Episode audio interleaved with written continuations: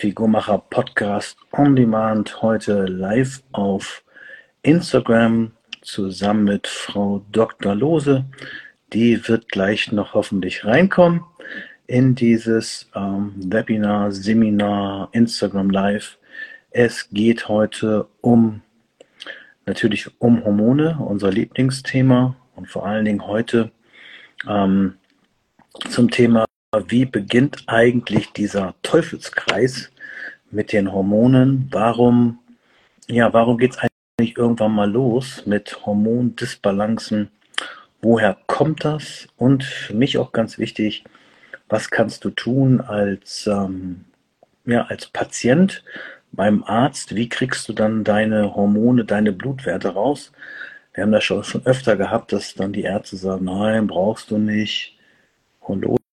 Hormone kann ich teilnehmen, sehe ich gerade. Mal gucken. Warum nicht?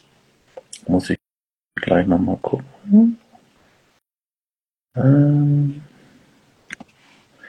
mal sehen, ob es jetzt geht. Ja, jetzt sehe ich, wow, jetzt hat es schon geklappt. Hallo. Frau Dr. Lose ist da. Meine Begleitung, wollte ich gerade sagen, meine Mallorca-Begleitung. Wir hatten jetzt schon zweimal auf Mallorca auf dem Ernährungsmediziner-Kongress äh, so einen Live versucht und auch gemacht und auch geschafft. Und heute mal auf Instagram. Und herzlichen Dank, dass du es geschafft hast, heute dabei zu sein. Äh, wie sieht's aus? Es schläft der Kleine schon. Nee, mein Mann äh, macht ihn gerade fertig und versucht ihn gleich ins Bett zu bringen. Wenn es noch ein bisschen lauter wird, dann äh, hört ihr das wahrscheinlich, aber ich denke, das geht alles gut. Ja, ist ja auch nicht schlimm. Das ist ja ganz menschlich und ganz natürlich. Aber schön, dass es so klappt. Ja, Simone, äh, Simone sage ich schon, ähm, Konstanze, so, war gerade bei jemand anders. Ähm, ich habe eben schon in dem Teaser so ein bisschen angesprochen, äh, manche Leute gehen zum Arzt und fühlen sich so missverstanden und der Arzt sagt dann hier, nee, brauchen wir nicht machen und so, Hormone bis jung und so. Wie ist das bei dir, bei den jungen Ärztinnen? Ähm, wie sollte man beim Arzt auftreten, wenn man sagt, hier, ich glaube, irgendwas stimmt bei mir nicht, mein Gewicht nicht, geht nicht runter oder ich habe Haarausfall oder irgendwas. Ich glaube, meine Hormone sind schuld. Was ist so dein Tipp da? Ja, mein Tipp ist von vornherein zu einem Spezialisten zu gehen. Jemand, der sich wirklich auf ganzheitliche Medizin spezialisiert hat. Man muss leider sagen, ich bin ja auch Hausärztin, habe auch ähm, mit meinen Kollegen zusammen eine, eine, Kassenpraxis und dass das, was wir gerne äh, ganzheitlich untersuchen, auch bei den Patienten und ganzheitlich beraten, sich ja leider in der Kassenmedizin nicht abbildet. Das heißt, ich würde von vornherein zu jemandem gehen, der entsprechend da eine ganzheitliche Sprechstunde hat, eine Privatsprechstunde, Selbstzahler-Sprechstunde, wie auch immer, der sich damit auskennt. Weil wenn du genau mit diesem Problem zum Hausarzt gehst, dann passiert in der Regel gar nichts. Das heißt, du wirst nicht ernst genommen und das Einzige, was die Hausarztmedizin in der Regel macht und auch machen kann und machen sollte, ist, dass sie mal nach der Schilddrüse guckt, weil das ja ein Thema ist, ne, dass sie den Grundumsatz sozusagen nach oben oder nach unten regeln kann in dem falschen Bereich. Das heißt, so eine TSH-Bestimmung sollte bei diesen Beschwerden bei jedem Arzt, bei jedem Hausarzt auch möglich sein. Alles, was darüber hinausgeht, das ist dann in der Regel schwierig. Da braucht man schon jemanden, ähm, der da ja richtig zuhört und auch die entsprechenden Möglichkeiten hat, das dann zu testen. Okay, sehr gut. Ich habe gesehen bei dir auf der Homepage und auch im Kontakt, ihr habt da extra so Formulare für wo man sich also vorher informieren kann, äh, was, was muss ich machen, was, was kostet das vielleicht auch. Was auch ganz wichtig ist, Kosten sind ja immer ein Thema. Ich habe ja dieses eine Video auf Instagram, das große äh, Blutbild ist gar kein, ist, hat gar nicht den Namen großes Blutbild verdient. Und da kommen ab und zu auch mal so Kommentare, ja, das bezahlt die Kasse nicht, das mache ich nicht und so weiter. Es gibt natürlich Leute, die dann auch vielleicht auch äh, finanziell das nicht möchten oder nicht können, wie auch immer, aber wie du schon richtig gesagt hast, von der Kassenarzt ist wahrscheinlich nicht so viel möglich. Also möglich schon, nee, möglich nicht, wird auf jeden Fall nicht bezahlt. Genau, also ganz wichtiger Tipp für euch, sucht euch einen Hausarzt, der spezialisiert ist oder einen Spezialarzt, der Ernährungsmedizin macht oder Hormone oder wie auch immer. Nicht, dass ihr da irgendwie abgewürgt wird, nee, mache ich nicht, die Kasse bezahlt nur TSA, das ist TSH, das ist überhaupt kein Dissen gegenüber Ärzten, die haben viel zu tun. Ich war heute Morgen bei euch in der, in der Praxis, da war richtig was los, jetzt wo ein bisschen kalt wird, entweder fallen alle hin oder sind krank, haben Grippe oder was auch immer. Also ich Respekt und Anerkennung auch an dein ganzes Team, wie cool die da bleiben. Da ist so viel los. Ich denke, ich würde dir schon längst ausrasten. und auch die Leute, die dann zu euch an die Theke kommen oder an den Counter kommen und dann rummotzen, das kann ich aber nicht mehr warten und so. Also Respekt und Anerkennung. Ich weiß nicht, wie viel Ashwagandha ihr alle nehmt, aber ich kriege das alle ganz gut hin. Okay, lass uns heute nochmal ins Thema gehen, was wir über Hormone wissen sollten. Wir haben jetzt die Arztbesuch geklärt. Ähm, das Hormonchaos fängt ja an mit deinem Lieblingshormon oder mit deiner Lieblingskrankheit, sage ich mal, Diabetes. Da habe ich ja schon ganz viel bei dir gesehen auf der Seite und ich glaube, es ist auch so dein Thema. Ähm, wie viele Leute kriegen jeden Tag die äh, Diagnose Diabetes?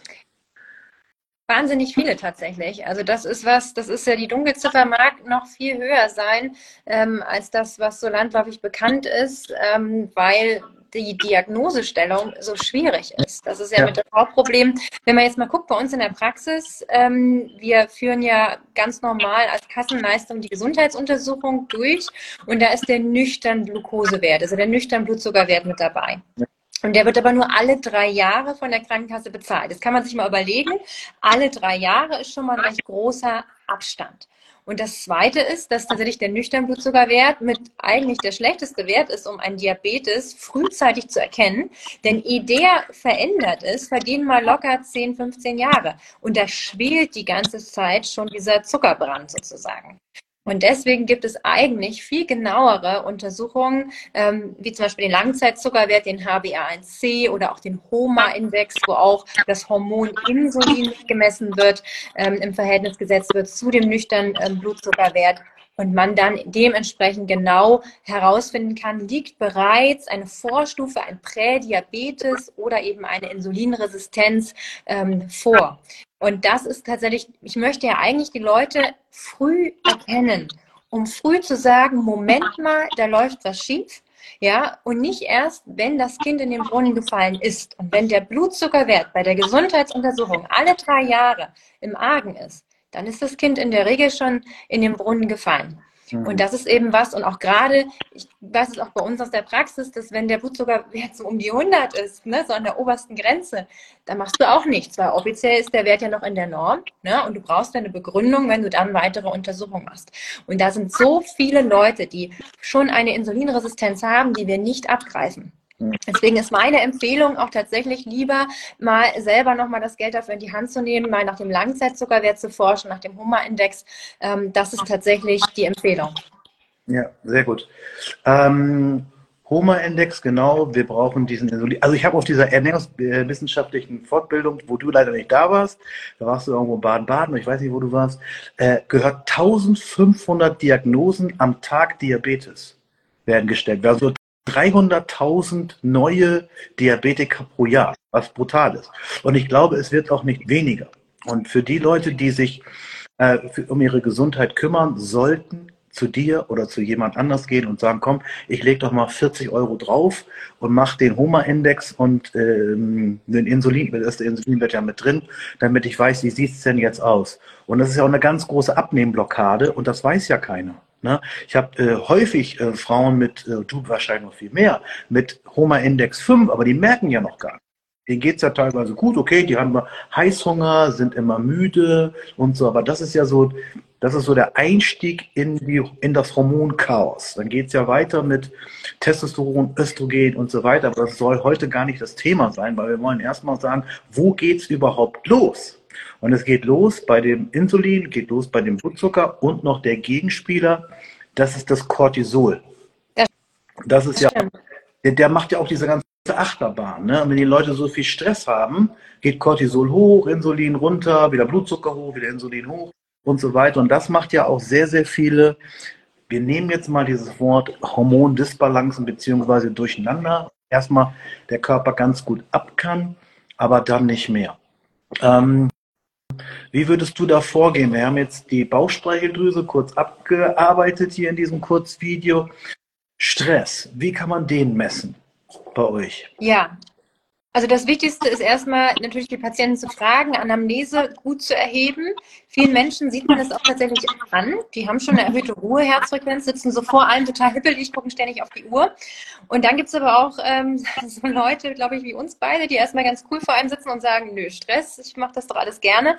Und aber in Wahrheit vielleicht doch, ähm, weil sie so viel arbeiten und so aktiv sind, vielleicht doch ein bisschen Stress haben. Und da gibt's viele verschiedene Methoden. Ähm, ich kann zum einen natürlich vom Hormone, Cortisol auch messen, Cortisol-Tagesprofil machen. Da gibt es verschiedene Varianten. Ich kann aber auch direkt in der Praxis in dem Moment ähm, eine HRV-Messung machen, also eine Herzratenvariabilitätsanalyse unser vegetatives Nervensystem untersuchen, habe ich ein Überwiegen des Sympathikus, des sogenannten Stressnervens, vereinfacht gesagt. Und wie aktiv ist der Parasympathikus? Das ist unser, vereinfacht gesagt, Entspannungsnerv. Und da sollte es immer eine gute ähm, Waage quasi zwischen den beiden geben. Das heißt, wenn ich jetzt so wie jetzt mit dir das Insta Live habe, wenn ich jetzt hier total entspannt wäre, wäre es irgendwie auch komisch. Das heißt, ein bisschen Sympathikus-Level ist absolut gut.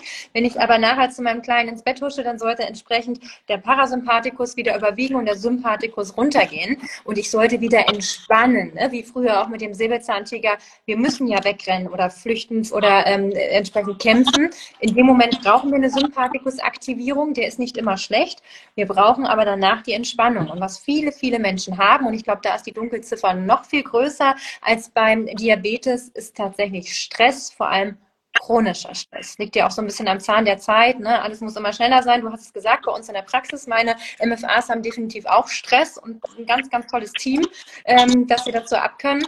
Aber man kann es direkt eben messen durch die HRV, die man in der Praxis machen kann. Und das Schöne ist, dass man dann diesen Patienten, ähm, gerade vielleicht auch solchen Patienten wie uns beiden, da mal schwarz auf weiß vor Augen führen kann, da ist ein Problem.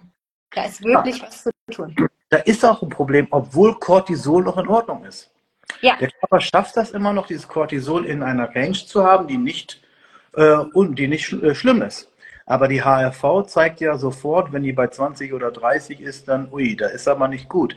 Ähm, also, wir haben jetzt zwei Problemchen. Wir haben einmal vielleicht den Diabetes, Insulin, den Zucker. Das andere Problemchen kann der Stress sein, der alles so ein bisschen durcheinander bringt.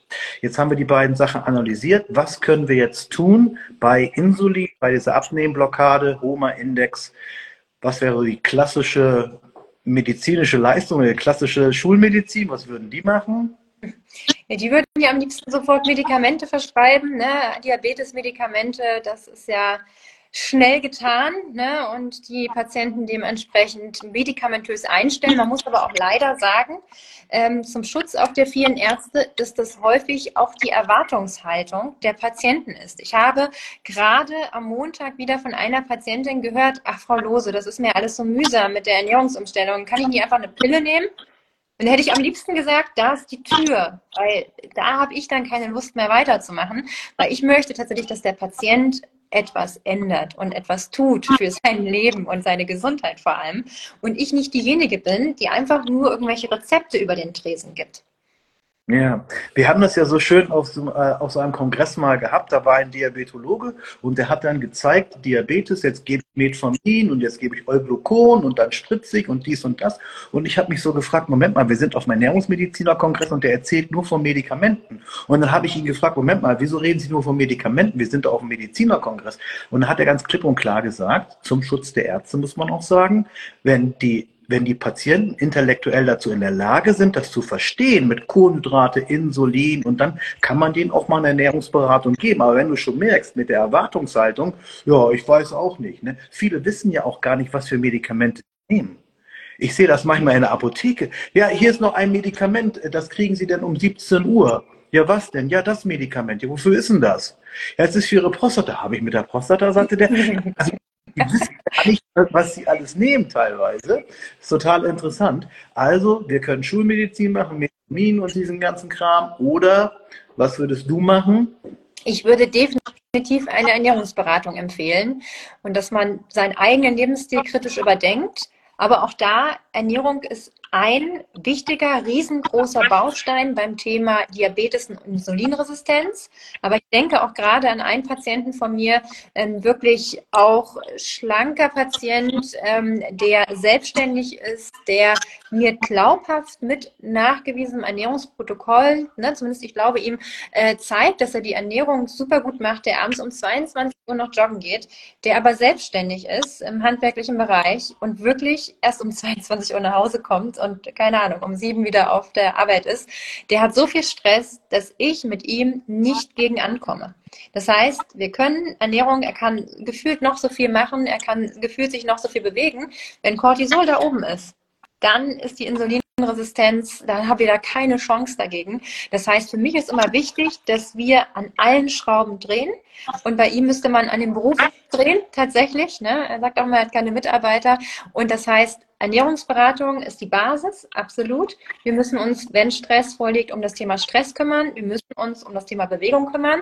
Wir müssen uns auch um das Thema Mikronährstoffe kümmern. Ne? Wir wissen zum Beispiel, Chrom als Mikronährstoff, haben viele nicht auf dem Zettel, macht eben ähm, ganz viel am ähm, Insulinrezeptor, also verbessert die Wirkung. Hormone wirken ja immer über Insulin, äh, über Rezeptoren und verbessert eben im Falle von Insulin die Wirkung am Insulinrezeptor, dass eben entsprechend der Blutzuckerspiegel Blutzuckerspiegel wieder besser gesenkt werden kann oder eben auch andere ähm, Vitamine wie Vitamin D zum Beispiel ist ja eigentlich auch ein Hormon. Ne? Vitamin D ist ja eigentlich ein, ein Fehlbegriff, ne? ist ja noch so ein bisschen geschichtlich. Oder auch Omega-3, auch da wissen wir, dass es ganz viel an der Insulinresistenz mit verbessern würde. wenn man überlegt, ne, drei Viertel der Menschen haben Omega-3-Mangel, 90 Prozent einen Vitamin D-Mangel ungefähr da haben wir auch was zu tun. Und auch da ist meine Aufgabe immer, die Patienten zu beraten und im Idealfall das Prinzip messen, wissen, handeln. Das heißt, auch da mal zu gucken, wie ist der Omega-3-Index in den roten Blutkörperchen, der, ähm, der Membran der roten Blutkörperchen und wie ist der Vitamin D-Wert. Also auch sowas gehört, finde ich, zu einer ganzheitlichen Beratung bei Diabetes, Insulinresistenz mit dazu. Frage ich noch mal ganz kurz für die, die es wissen wollen. Vitamin D, bezahlt das die Kasse?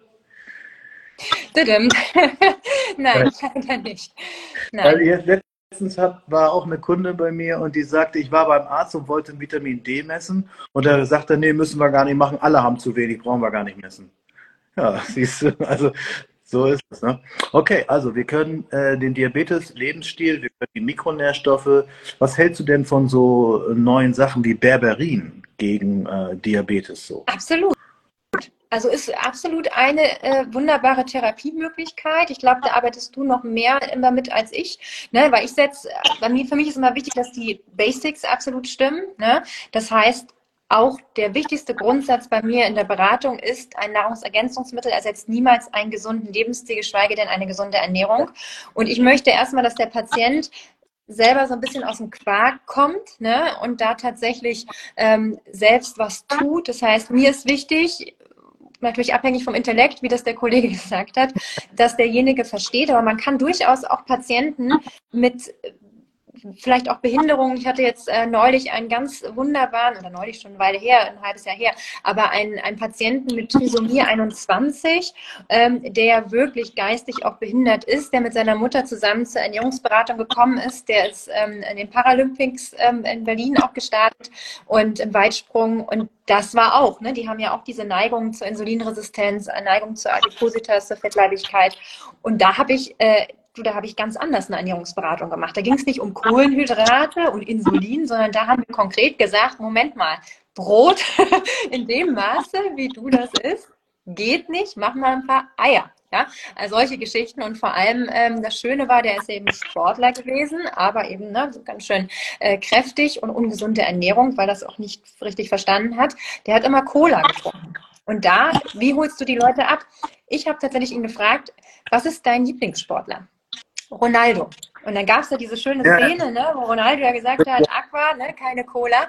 Habe ich ihm gezeigt. Und ich habe gesagt, wenn Ronaldo dein Vorbild ist, dann ist Cola ab sofort für dich tabu, beziehungsweise tabu kannst du auch nicht machen, das geht in der Ernährungsberatung auch nicht. Aber du kannst sagen, wir führen die Ronaldo-Tage ein.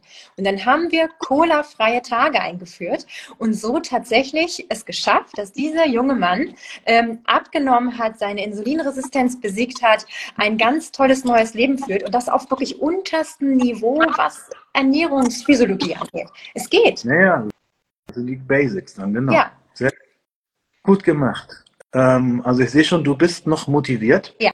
Du bist noch eine junge Ärztin, hast noch Bock.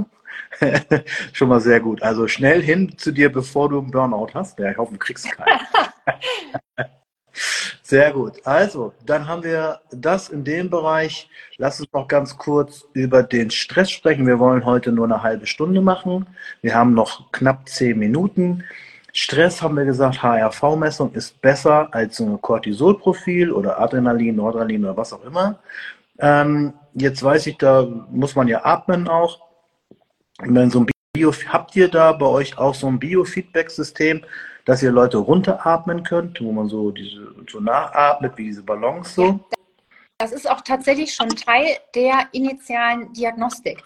Das heißt, wenn du bei uns diese ähm, HV-Diagnostik ähm, machst, dann machst du zwei Tests. Du machst einmal die normale Testung, wo wirklich geguckt wird in Ruhe, wie überwiegt der Sympathikus oder der Parasympathikus. Und dann kommt Part 2, das dauert dann nochmal wenige Minuten.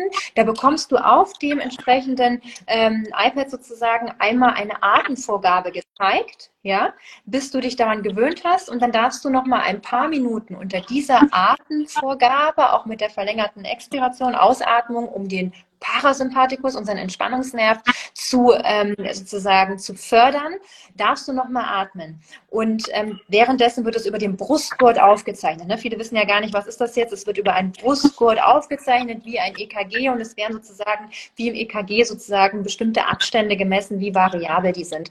Und wenn die ganz starr sind, dann ist es irgendwie schlecht. Wenn da eine gewisse Variabilität drin ist, deswegen Herzratenvariabilität, ist das gut. Und wir sehen, also der schlimmste Fall ist tatsächlich, du hast in Ruhe schon ein Überwiegen vom Sympathikus, vom Stressnerven und Parasympathikus ist ganz unten. Und dann atmest du und es passiert nichts. Man spricht dann von der sogenannten Regulation Starre und das ist eigentlich schon, da ist das Kind dann auch schon in den Brunnen gefallen. Da ist es ganz schwer, wieder rauszukommen.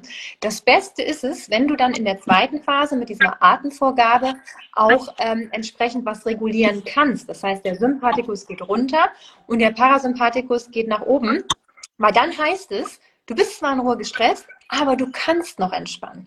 Und genau dann ist es wunderbar, den Patienten eben auch anzuleiten, zu sagen, Mensch, hier können Sie mal sehen, Atmung bringt was. Ja. Und dann kann man wiederum individuelle Lösungen finden, kann sagen, Mensch, guck dir mal was, also such dir mal was raus bei YouTube, mach die Wechselatmung im Yoga, mach mal Box Breathing und, und, und. Das heißt, da kann man dann individuelle Lösungen finden und sagen, mach das, was ist ich, dreimal am Tag eine Minute, Zeit für dich und dann wird das was. Das nennt man Kohärenz, ne? wenn es beides zusammen wieder passt. Ne? Ja, genau. Sehr gut. Also wir haben tolle Sachen heute rausgekriegt. Wir haben eventuell Insulinblockaden, wir haben Cortisol, das sind so die beiden wichtigsten Sachen. Ähm, und da geht's los. Und wenn man da nicht drum kümmert, dann haben wir ja schon mal zwei Achsen, beziehungsweise einmal die, die äh, Achse, die Hormonachse für, für die Nebenniere durcheinander vielleicht. Und wir haben auch den Blutzucker durcheinander und dann äh, geht's rund. Sehr schön. Ja, das war ein tolles Ding. Aber jetzt sag mal ganz kurz das, was ich immer mache. Dieses Meet-Training. Wäre das nicht auch was für Leute, die sehr viel Stress haben? Definitiv. Ich mache das regelmäßig. Und ich habe ähm, auch so einen so Ring, der unter anderem auch meine HV täglich misst, weil ich jetzt nicht immer in der Praxis mit dem Gurt da sitze, das sollen ja prima die Patienten machen und nicht ich, sondern ich tracke das täglich, wo auch mein Schlaf getrackt wird, die Bewegung getrackt wird, weil ich das schon auch merke, so ähm, ne, ich brauche so eine Kontrolle tatsächlich und muss auch sehen, aha, heute mal zeitig ins Bett und heute mal lieber eine Atemübung.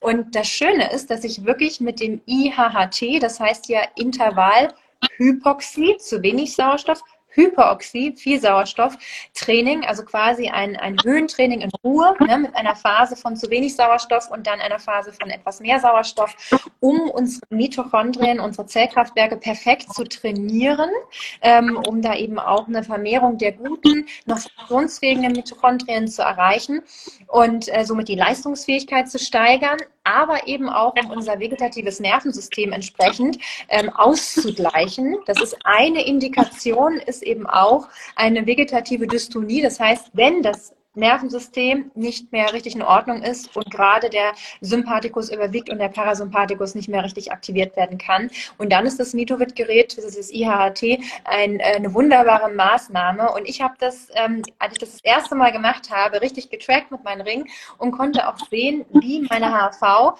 über die Zeit, ne, man empfiehlt ja mindestens zehn Sitzungen zu machen, zwei bis dreimal die Woche, wie das wirklich gestiegen ist. Also das ist ein tolles Tool und ich mache das jetzt im Intervall immer wieder, gerade wenn ich merke, da geht was ne, den Bach runter. Aber auch da wichtig ist, das IHT soll jetzt auch nicht einen gesunden Lebensstil ersetzen.